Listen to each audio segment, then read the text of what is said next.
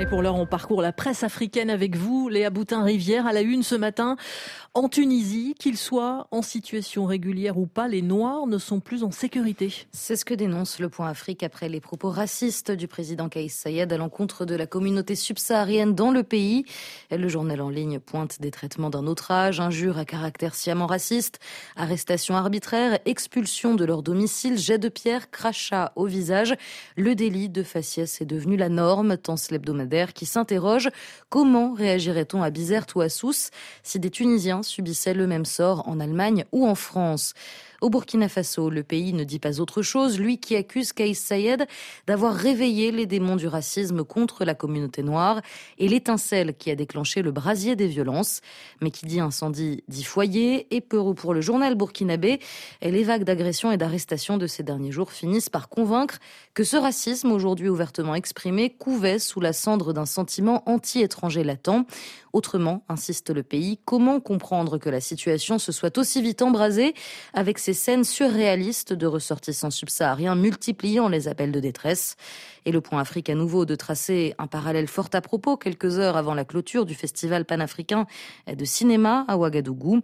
Ce que les Noirs subsahariens subissent en ce moment en Tunisie fait penser à scène de chasse en Bavière où l'on voit un pauvre zig, victime des préjugés de tout un village, tenter désespérément d'échapper à la vindicte populaire. Le cinéma, justement, le FESPACO, ou comme une forme de pied de nez, c'est un film tunisien qui a remporté tous les honneurs, une réponse fine au populisme du président Sayed. C'est la vie de Le Djeli en Guinée après que le long métrage Ashkal de Youssef Chebi a remporté le très convoité étalon d'or de Yenanga, le plus grand prix de la biennale du film africain. Les prix d'interprétation ont eux aussi été attribués aux acteurs du film tunisien Sous les figues et le jury était présidé par, vous l'aurez deviné, une Tunisienne.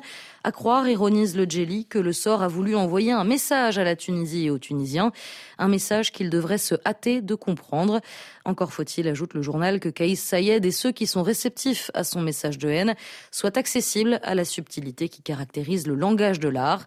Quant au site Mouria Niger, il constate que les dirigeants des juntes burkinabés et maliennes, le capitaine Ibrahim Traoré et le colonel Assimi Goïta, ont préféré le montage cinématographique du quartier hypermoderne de Ouagadougou plutôt que le front terroriste qu'ils ont promis de vaincre. Un festival où le cinéma est joué et le terrorisme mis en scène plutôt que leur mission du front de combat au profit des Burkinabés et des Maliens. L'insécurité, Emmanuel Macron n'y a pas échappé, lui, en visite en République démocratique du Congo où il a refusé d'assumer la responsabilité de Paris dans la détérioration de la situation sécuritaire au Nord Kivu. C'est le constat d'actualité.cd à l'issue du déplacement d'Emmanuel Macron à Kinshasa. 24 heures en RDC pour conclure un voyage de 4 jours et une conférence qui ne s'est pas exactement passée comme le président Félix Tshisekedi l'aurait espéré, note le Congo libéré. Et ce notamment parce que contrairement aux attentes de M. Tshisekedi, la France n'a pas condamné Kigali, accusé par Kinshasa d'attiser les braises de la rébellion du M23. Malgré tout, impossible pour Emmanuel Macron d'éluder la question. Le président s'est exercé au funambulisme jupitérien. C'est ce que titre aujourd'hui au Burkina. Pour le journal, le chef d'État français avait deux options, soit fendre l'armure, soit marcher sur des œufs. Il a choisi la deuxième solution en évitant toute escalade tribunicienne. Un véritable grand écart calculé dans lequel Emmanuel Macron renvoie dos à dos et le Rwanda et la RDC tout en condamnant les guerres de rapine menées en territoire congolais et en répétant, selon lui, la solution idéale pour mettre fin à ce brûlot de l'Est du pays de Lumumba, cesser le feu, cantonnement du M23 et libération des zones occupées.